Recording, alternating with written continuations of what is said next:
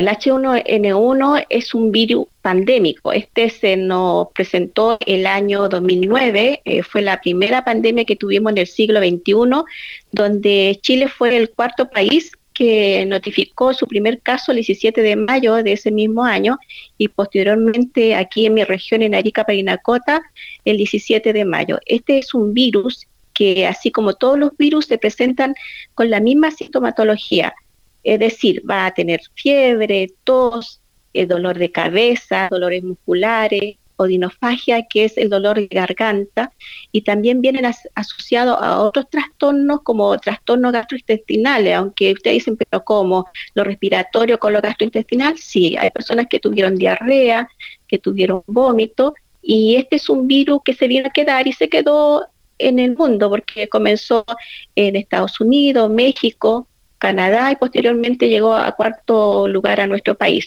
Y por eso que desde esa fecha se realiza la vacunación a los grupos de riesgo con este virus que es el H1N1. El COVID es un virus que nace en China, no tiene ninguna relación con el H1N1. Son virus totalmente distintos y aunque se asemejan todos los virus, la diferencia en la tasa de ataque, cuántas personas puede eh, contagiar y cuántas personas puede matar este virus.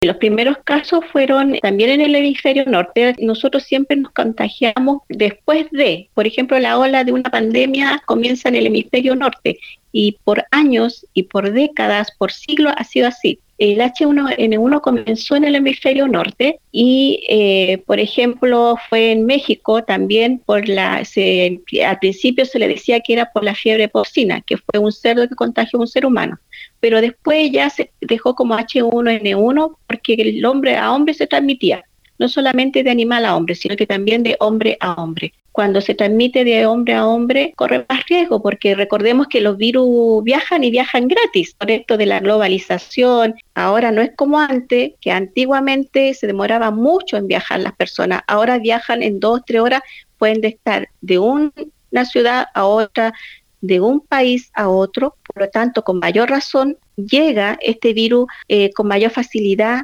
como está en el hemisferio norte, llega a nosotros, al hemisferio sur.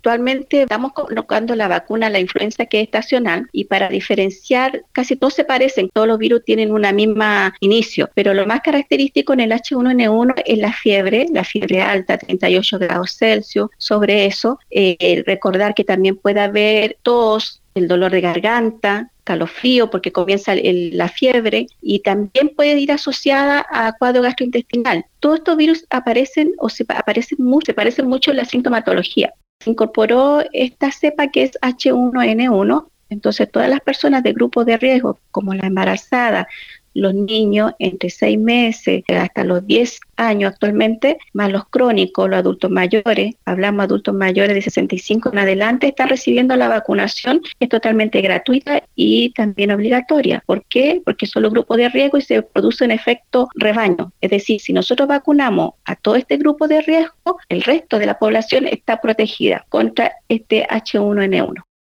La medida preventiva, el lavado de manos, no solamente con agua, el lavado de manos tiene que ser con agua y jabón, mantener el saneamiento básico en el domicilio, quiere decir eso que los basureros, todos con tapas, sacar la basura, los días que están establecidos, los horarios que están establecidos, no dejar basura después del horario que pasa el camión de la basura, porque eso también es un foco de infección. Mantener todo limpio, recordar que todo lo que nosotros tocamos está contaminado, toda la superficie. Tú cuando pagas en el colectivo o en la micro, ese dinero va y viene y tú no sabes quién lo tomó o quién lo tocó antes. Recomiendo también que siempre ande con una botella pequeña de alcohol gel y que después de tocar en la calle algo, se lave las manos con alcohol gel y llegando a la casa lavarse las manos con agua y jabón. Mi nombre es Sandra Zapata Velázquez, soy enfermera de profesión, doctora en salud pública, trabajo en la CRM de Salud eh, de la región de Arica Parinacota. Cualquier consulta que tengan en el tema de salud me pueden mandar o mandar un mensaje por Facebook a Sandra Zapata, me buscan como Sandra Zapata y yo les voy a responder. Muchas gracias y que todo esté muy bien. Sigue minuto a minuto el acontecer informativo relacionado al desarrollo del coronavirus en Iberoamérica, en la voz de los distintos colaboradores que forman parte de la Red Internacional de Profesionales de la Salud de Radioterapias Internacional. Síguenos en nuestras redes sociales buscándonos como Radioterapias o contáctanos al WhatsApp más 569-7242-7060. Además, descarga de forma gratuita nuestra aplicación en Play Store o escúchanos directamente en nuestra página web www.radioterapias.com. En radioterapias.com somos lo que sentimos.